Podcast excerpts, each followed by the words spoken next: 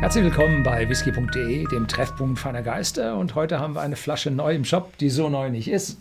Wir haben sie mal mit reingenommen. Und zwar den Glenfarclas Heritage zu einem absoluten Spitzenpreis von 24,90 Euro. Das ist für eine privat geführte, sehr renommierte Brennerei ein echter Kampfpreis. Dafür gibt es dann äh, 40 Volumenprozente. Und Glenfarclas färbt also nicht. Mhm. Und damit haben wir hier äh, Originalfarbe. Mhm. Es, er trägt keine Altersangabe, aber ja, ist ein, ein echter Genfarkles. Schön im, äh, in der, wie heißt es? Die Schärfe, hier ist sie, oder? Ein bisschen vorne. Hier ist sie. Ähm, schön im klaren Glas, also kein, kein braunes Glas oder so. Mhm. Man kann die Farbe wirklich schön sehen und man kann auch über die Farbe sprechen, weil es kein, kein, äh, kein, Whisky, kein ja. Whisky drin ist.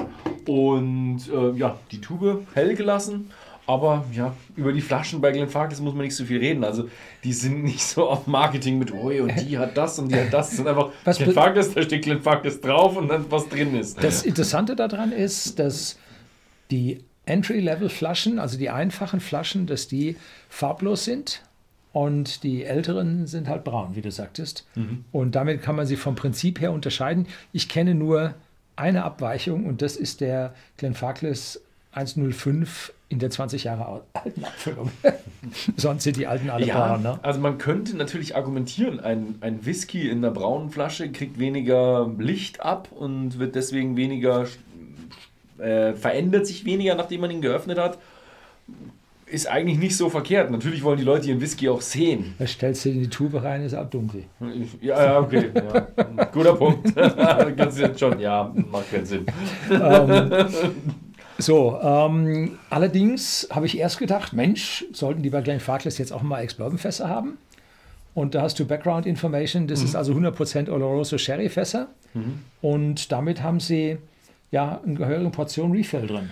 Ja, Oloroso ist nicht gleich Oloroso. Ja. also Oder er ist ganz jung. Oder er ist ganz jung. Nein, man äh, First Fill ganz jung ist auch dunkel. Auch dunkel, ja, ja. Es, es heißt ja irgendwie so, wenn du den Whisky zwei Monate im Fass lässt, in so einem Nachreifungsfass lässt, irgendwo Oloroso, Sherry oder was auch immer, dann in zwei Monaten nimmt er die meiste Farbe auf und dann nimmt ja. die Farbe schon wieder ab. Und ein, ein sowas von perfekter Korken habe ich noch nicht gesehen. Alles super. Wobei diese zwei Monate, die ich jetzt gerade gesagt habe, das darf man jetzt auch nicht als wissenschaftlich genau zwei Monate nehmen.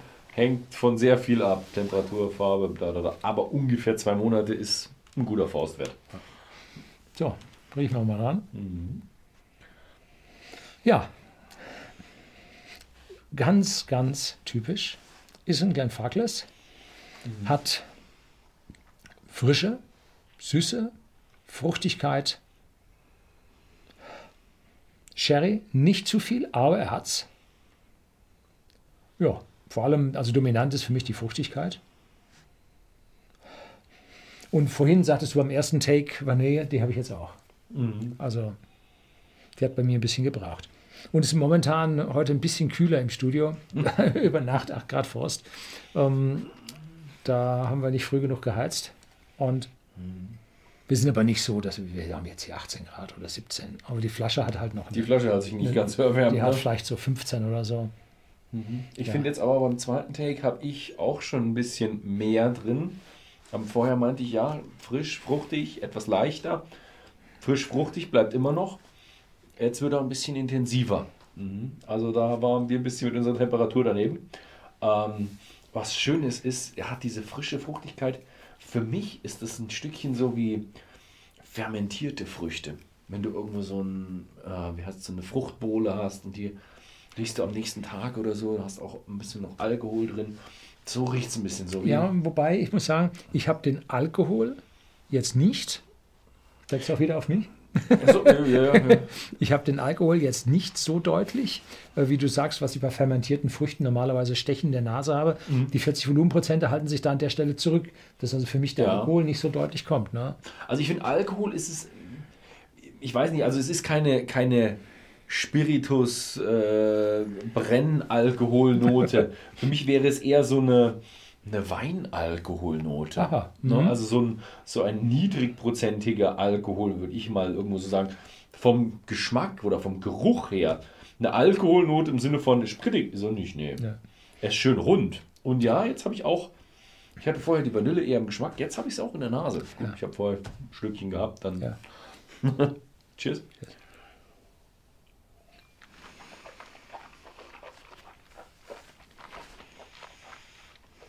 Cheers. Und da merkt man jetzt gleich, der hat ähm, ja eine Eiche drin. Eine ganz, ganz deutliche Eiche hat er drin. Und das muss von diesen Refill-Eichenfässern kommen. Ihm fehlt diese metallische Jugend. Das heißt, er ist schon sechs, sieben, acht Jahre alt und hat dann aus den entsprechenden Refill-Eichenfässern schon eine ganz schöne Würzigkeit aufgenommen. Ja.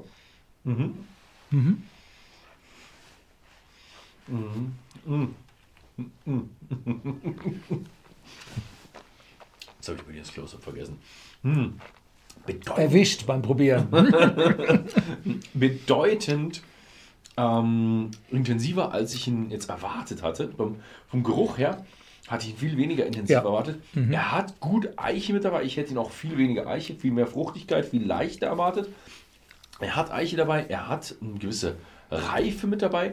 Ganze Menge Früchte, kann man nicht wegdiskutieren. Ähm, schön viel frische Früchte, bisschen fermentierte Früchte, aber auch ein bisschen so Vanille, Karamell, was ich ein bisschen komisch finde, weil kein Bourbonfass drin. Gut, ein normales Fass hat es äh, auch, aber Die haben, alle haben sie Lignin drin. Wenn das Ja. thermisch behandelt wird, wird es zum Vanillin. Bloß das, die, der Sherry überdeckt das normalerweise. Jetzt bei den Refill kann das nicht so wirklich überdecken. Ne? wahrscheinlich waren es ein paar Refill und ein paar wiederverwend äh, aufgetoastete Sherryfässer. Mhm. Aber ich finde auch, du hast recht schon irgendwo, ich weiß nicht, was du gesagt hast, Würzigkeit ist schon mit dabei. Heftig. Ja, also- Und kurzer oder mittellanger Abgang ist das nicht. Das ist ein langer Ist, ist Abgang. beim Zehner auch so viel Würze dabei? Also beim Zehner, den habe ich den vor Zehner, Jahren leichter, probiert und habe ihn in Erinnerung, dass er scharf war.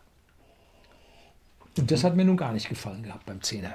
Also da ist der aus meiner Sicht, in einer langen Zeit, das, Mhm. das geht ganz schön weit zurück, äh, ist der harmonischer als der Zehner. Wobei ich, soweit ich mich erinnern könnte, als ich einen Zehner probiert habe, ist der Zehner viel stärker in diesem Oloroso Sherry, typischen Oloroso Sherry schon, Geschmack drin. ja. Der ist hier bedeutend weniger. Diese, ich habe zum Beispiel hier nicht so eine Nussigkeit drin oder sowas und diese ganzen dunklen Früchte sind hier auch nicht wirklich vertreten, sondern es ist ein frischer, fruchtiger, im Geschmack mit gut Eiche und auch noch ein bisschen Tannine mit dabei. Ja.